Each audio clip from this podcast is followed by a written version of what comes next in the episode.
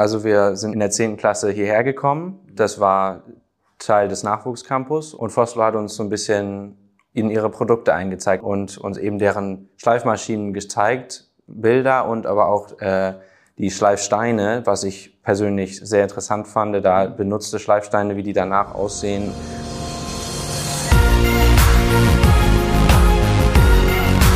B und P Business Talk. Der Wirtschaftspodcast aus der Metropolregion Hamburg. Präsentiert von Business and People. Hallo, mein Name ist Tobias Pusch. Mit meiner Firma Wortlieferant produziere ich diesen Podcast. Und das hier ist jetzt schon der zweite Teil unserer Business Talk internen Miniserie mit dem Namen Lebenslinien. Da geht es darum, wie die TU Hamburg es schafft, junge Menschen für Berufe zu begeistern, die manchmal ein bisschen fernscheinen. Und zwar solche mit dem Hintergrund Mathematik, Naturwissenschaften und Technik. Das macht die TU mit einem ausgeklügelten Konzept. Wie das genau aussieht, hat in der ersten Folge dieser internen Miniserie schon Professor Andreas Liese erklärt. Total spannend übrigens, gleich mal reinhören. Ähm, und jetzt haben wir zum ersten Mal einen jungen Mann da, der Teilnehmer an diesem Programm der TU war. Die laufen daher unter dem Namen Kinderforscher oder Nachwuchscampus. Der hat da also bei diesem einen Programm mitgemacht und ist daraufhin beruflich bei einem Unternehmen gelandet, das sich mit Technik beschäftigt. Und das ist Foslo in Harburg. Kennt man vielleicht, großes weißes Gebäude, kann man gut erkennen, wenn man da mit einem Metronom zum Beispiel vorbeifährt an der Hannoverschen Straße. Ja, und dieser junge Mann, der erzählt uns jetzt, wie das bei ihm passiert ist, wie er irgendwie ja in diese Richtung vielleicht auch so ein bisschen abgebogen ist, einfach, warum ihm das Spaß macht, was er dabei Foslo eigentlich genau auch tut ist ähm, sehr interessant geworden, einfach zu hören, wie so junge Menschen sich für dieses Thema begeistern.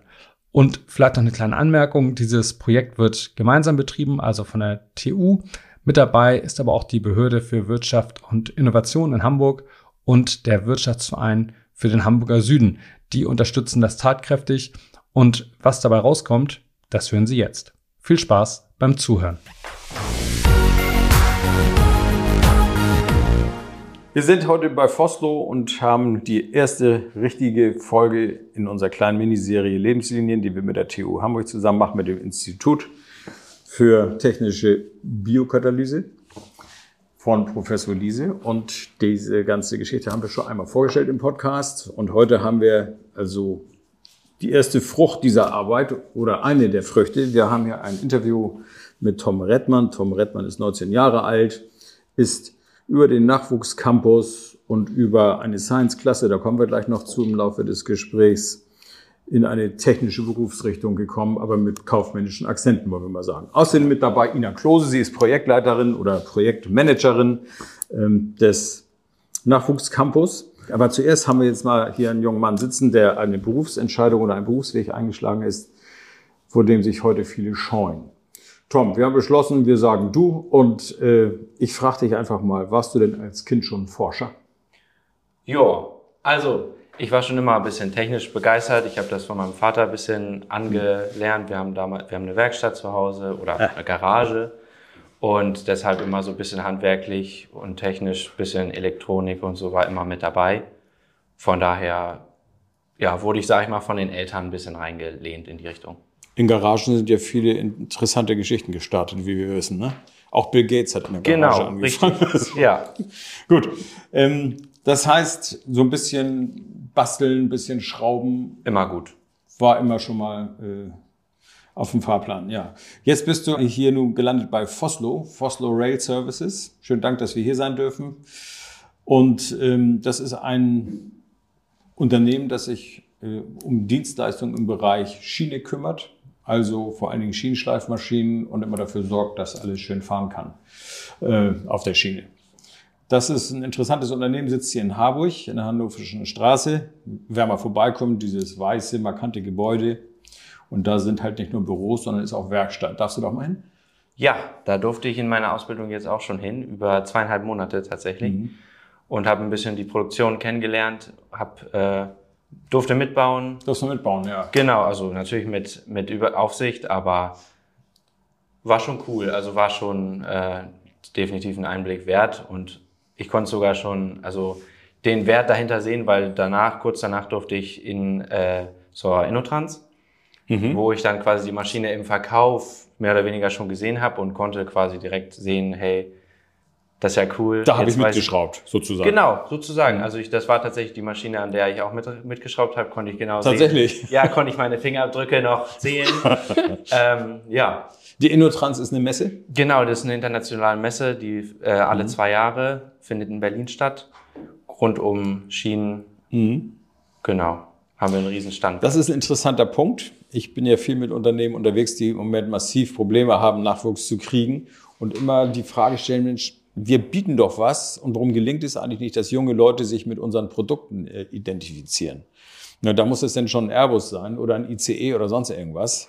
Du bist jetzt hier bei Schienenschleifmaschinen, aber ich sag mal, die Verbindung von der jungen Generation heute zum Thema Technik und Maschinen, das wird alles selbstverständlich genutzt, aber die Verbindung ist oft schwer. Wie ist dir das gelungen? Wie bist du bei Foslo gelandet? Das kam damals durch den Nachwuchscampus. Also wir sind mit, der, mit meiner damaligen Schule auf der Goethe-Schule Harburg in der 10. Klasse hierher gekommen. Das war Teil des Nachwuchscampus und da kamen wir halt hierher. Und Foslo hat uns so ein bisschen in ihre Produkte eingezeigt. Das war damals Annika Amott, die hat eine kleine Präsentation gehalten und uns eben deren Schleifmaschinen gezeigt, Bilder und aber auch äh, die Schleifsteine, was ich persönlich sehr interessant fand, da benutzte Schleifsteine, wie die danach aussehen, Material und so weiter. Und da war ich sofort begeistert irgendwie. Da kam ich vorher noch nie drauf, so auf Schienen, Instandhaltung und so, Nee, wie, wie, wie denn auch.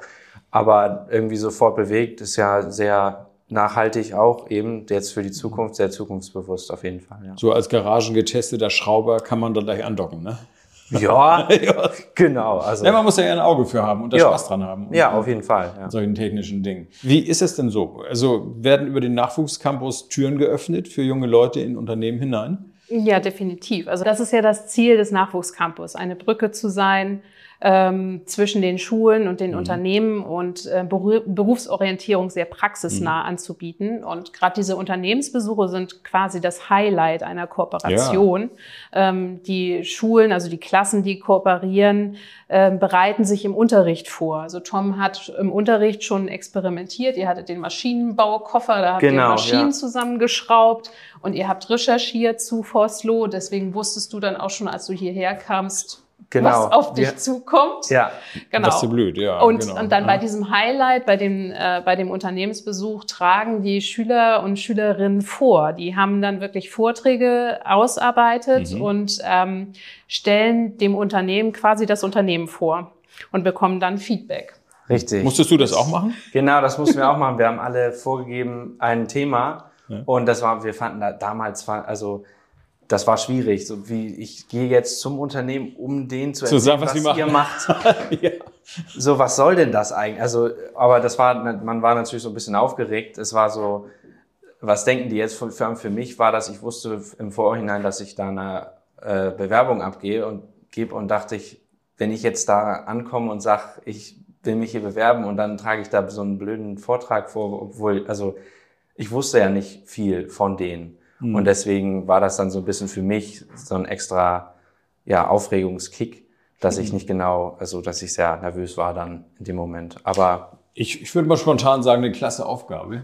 Also man, im Internet kannst ja alles finden, nicht? Und äh, gut, also insofern ist ja erfolgreich gelaufen. Sonst wärst du nicht hier. genau, ist alles gut gelaufen. Perfekt, ja. Wenn du jetzt noch mal so zurückdenkst an deine Schulkollegen damals, wie war da die Neigung, sich mit technischen Berufen auseinanderzusetzen?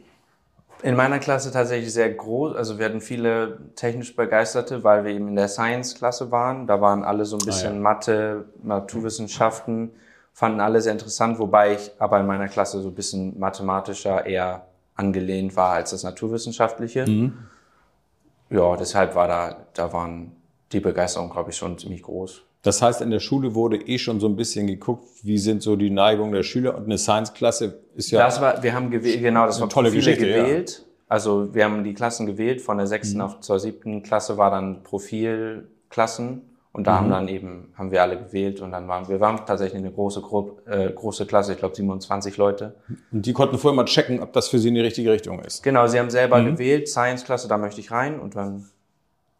Und dann bist du da auch gelandet und so ging dann der Weg über den Nachwuchscampus am Ende bis zum Unternehmen. zu Foslo, genau, ja. Wie weit bist du jetzt? Ich bin jetzt, habe am August angefangen letzten Jahres und Ah, bin ja. also jetzt noch in meinem ersten Lehrjahr. Das heißt, hast noch drei Jahre insgesamt. Genau, drei Jahre ist äh, ausgelegt.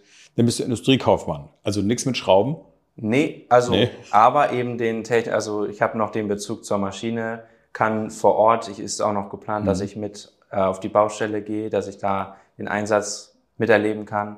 Deswegen da freue ich mich sehr drauf. Mal eine Runde, mal so zehn Kilometer mitschleifen. Mal, mal gucken, was los Ob das 10 Kilometer werden, mal sehen, aber ja, also auf jeden Fall. Ja, auf, jeden- auf jeden Fall spannend. Man Ja, sieht die. Züge hin und wieder. Ina Klose, die Frage ist jetzt natürlich nochmal, wenn das jemand hört und sagt, Mensch, tolle Geschichte, wie komme ich da nicht ran? Ja, wir sind äh, grundsätzlich offen. Und ähm, Unternehmen, die interessiert sind an Kooperation, äh, können sich an uns wenden. Wir haben eine Homepage www.nachwuchscampus.de, auf der man Kontakt aufnehmen kann zu uns und dann eben fragen kann, inwiefern man so Kooperationen gestalten kann. Und das Gleiche können auch Schulen, also interessierte Lehrkräfte, die mit ihren Kursen oder ihren Klassen teilnehmen können, möchten, die können dann ebenfalls sich an uns wenden. Die Branche ist egal, das könnte auch Chemie sein. Ja, also wir sagen eben, wir machen MINT-Berufsorientierung und das eben praxisnah und zu MINT gehört eben auch Mathematik, das heißt äh, eben Informationstechnologie, Naturwissenschaften, genau, Informatik. Technologie. Richtig, genau, das gehört dann alles dazu und auch chemische Unternehmen oder im Biotech-Bereich oder wenn wir jetzt Richtung Wasserstoff äh, gehen. Also all das ähm, äh, wäre eben interessant.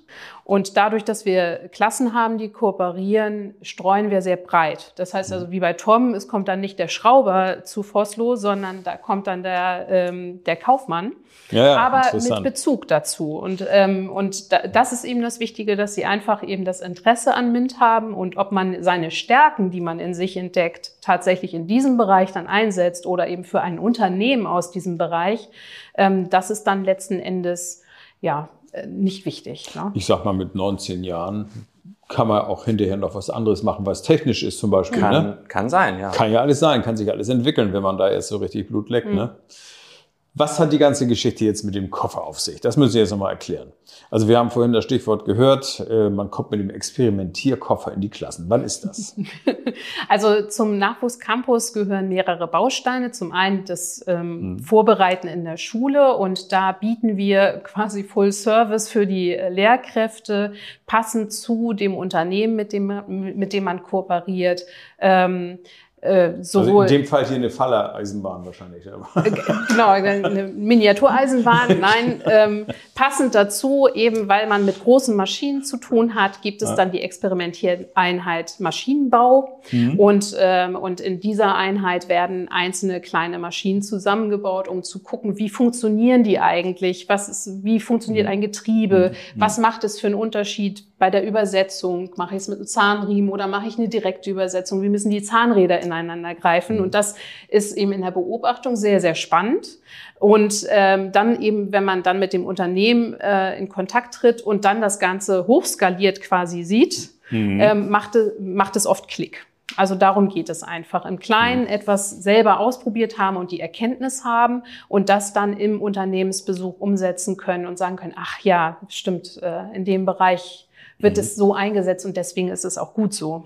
Nun haben wir mit Tom hier einen jungen Mann sitzen, bei dem hat er schon Klick gemacht, der hatte schon einen Klick, bevor Ja. er hier ankam. Also, Ja. so, wie ist so die Erfolgsquote?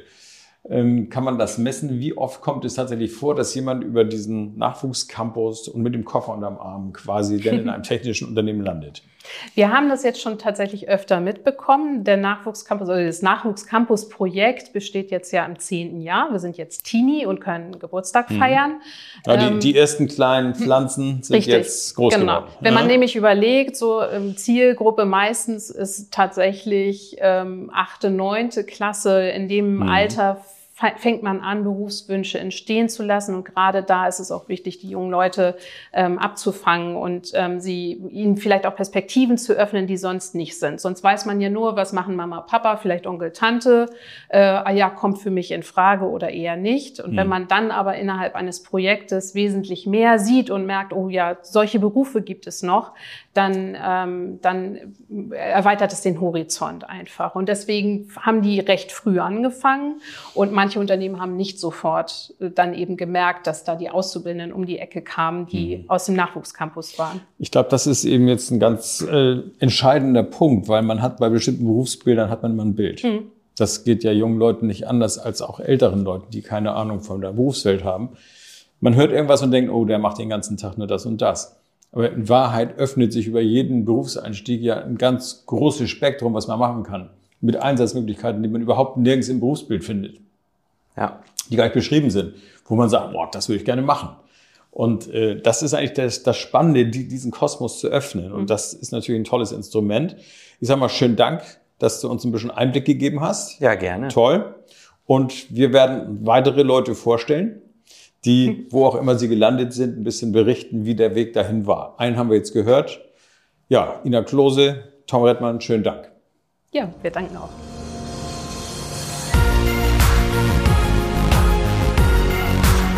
Das war der B&P Business Talk. Der Wirtschaftspodcast aus der Metropolregion Hamburg. Präsentiert von Business and People.